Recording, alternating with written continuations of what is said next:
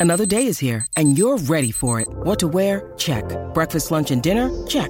Planning for what's next and how to save for it? That's where Bank of America can help. For your financial to dos, Bank of America has experts ready to help get you closer to your goals. Get started at one of our local financial centers or 24-7 in our mobile banking app.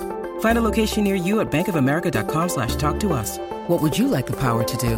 Mobile banking requires downloading the app and is only available for select devices. Message and data rates may apply. Bank of America and a member FDIC. Rocky y Burbu. ¡Ay, por favor! ¿Desde cuándo el inodoro descarga hacia arriba?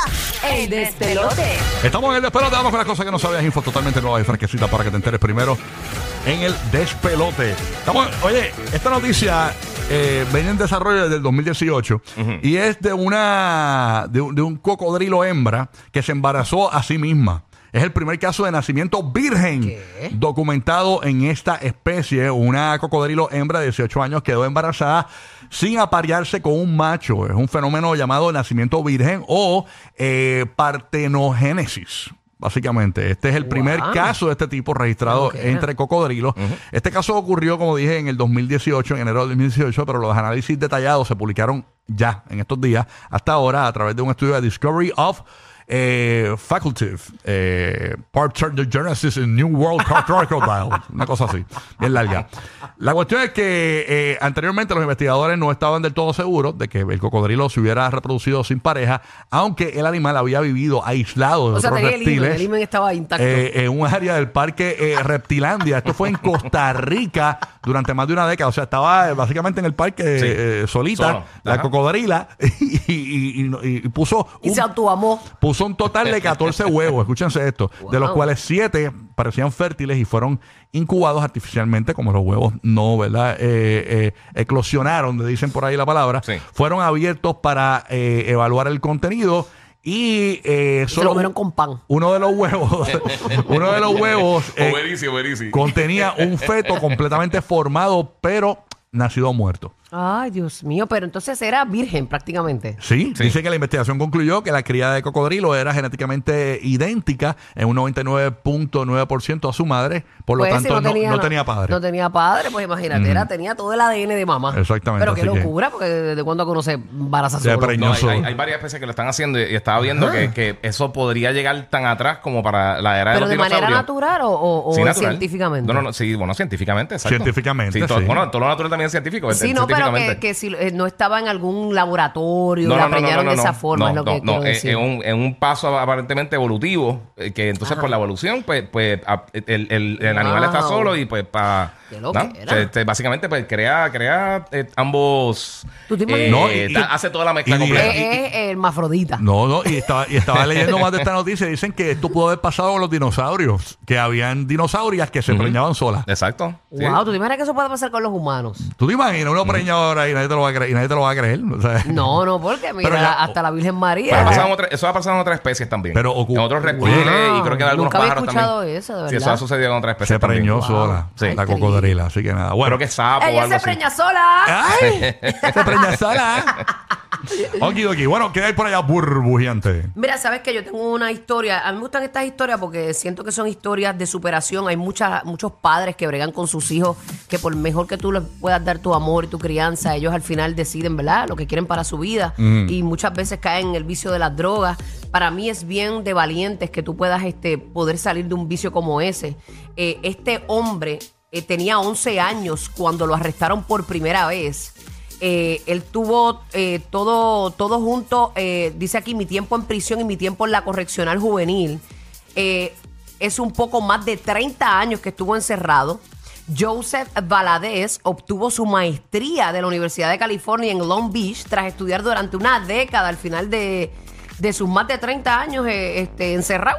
Lleva 43 años, con- llevaba 43 años consumiendo drogas, 38 como adicto a la heroína, que tú sabes que estar Ay, en bendito. heroína, Ya, eso es. Fatar. Pero para que tú veas que cuando uno realmente se agarra, donde se tiene que agarrar y tener la fe que tiene que tener y los pantalones, porque no es nada fácil. Así Yo- mismo es. ay, yo conozco gente que ha estado limpio 10 años y de repente. De una págata, sí, sí, sí. En el mal momento, una mala compañía, o una depresión, eh, lo que tengas. Pero por la gracia de Dios, él dice. Eh, que el pasado mes de abril decidió iniciar sus estudios hace nueve años y estudió primero sociología. Se graduó de la Universidad Estatal de California en Long Beach con una maestría en trabajo social porque él quería ayudar a las personas que estaban pasando por eso. A veces uno pasa por tempestades en la vida y tú dices, Dios mío, ¿por qué me tocó vivir esto? Pero si tú lo utilizas para bien, el propósito de tu vida era ayudar a otras vidas que pasaran por lo mismo. Exacto. Eh, y los dos últimos semestres que estuvo allí, allí, volvió a entrar en la lista de honor del presidente. Tras obtener su maestría en trabajo social, Valadez trabaja en el Project Kinship, eh, una organización que brinda apoyo a personas que han sido encarceladas. Y él dice, si mi historia motivará, mi historia inspirará por encima de todo lo demás, de, de- ¿verdad? Del, del- de lo mal que yo lo pasé todos esos años. Mi historia es de esperanza. Así que si yo puedo ayudar a alguien, eh, me parece Qué muy brutal. bien. Y muchos confinados, muchos confinados nos escuchan y creen Sí. que su vida finalizó. No, mano, por eso es hay- que yo digo, Hay gente que no, tiene no. cadenas perpetuas y salen, y salen. Sí. Y salen en un momento dado de la vida. Salen. eso es así. Es que esto no se acabó hasta el último día, mi amor. No O sea, sabemos. hay Mira- gente mira- que llega mira a lo que cierta sucedió. edad o algo y, y tiran los guantes. Mira lo que sucedió con un montón de casos eh, a nivel mundial cuando sale lo del ADN.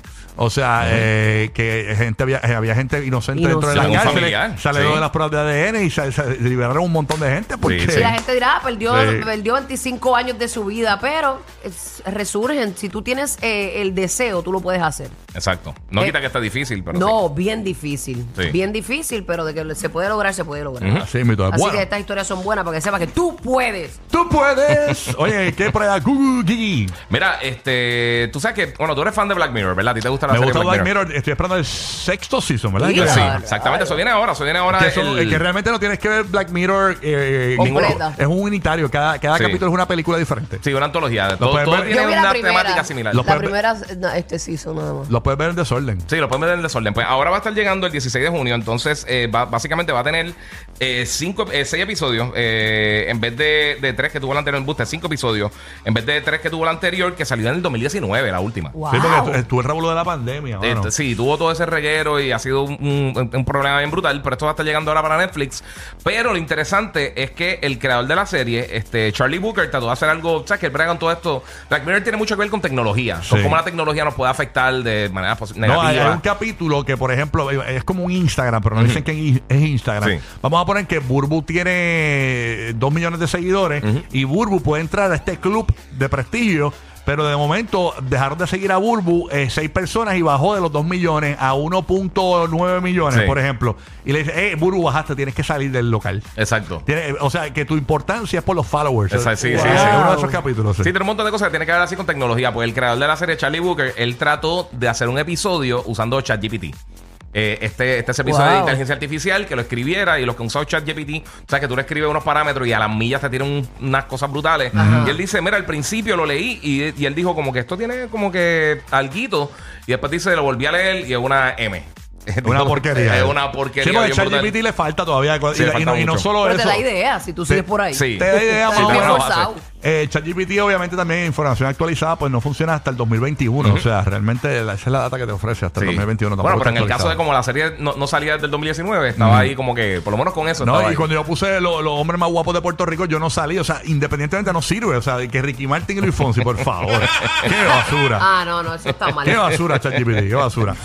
Roque José, buenos días. ¿Qué es lo que hay? Súmala por acá. Buenos días, buenos días. Muchas veces eh, hemos hablado sobre este tema en cuestión de cuál es tu asiento favorito en el avión. Obviamente, muchos El mío es el que, queda, el que queda que no tengo que pisar a nadie para poder salir al baño. Si, te- si tuviese, Ese es aunque el no, pasillo. aunque no acostumbro ir al baño en los aviones. sí. Ok, perfecto. Pues mira, qué bueno, porque eh, escuchen esto, para el 2035, estamos hablando de aquí a 12 años, pronto todos los asientos de un avión podrían ser asientos junto a la ventana. Pero escuchen bien, los nuevos diseños conceptuales están, eh, perdóname, los nuevos diseños conceptuales están revelando o revelando cómo los viajeros se podrán contemplar las estrellas de los aviones del futuro. Mira, esto, este es el resumen. Yo que odio que abran la ventanilla de la luz esa. No, esto- Cierra esto ahí y, Sí, mano. me ponen a ver esto, el es cielo. esto es un- va a ser un sunroof para los aviones, básicamente. Eso Ajá. es lo que hay.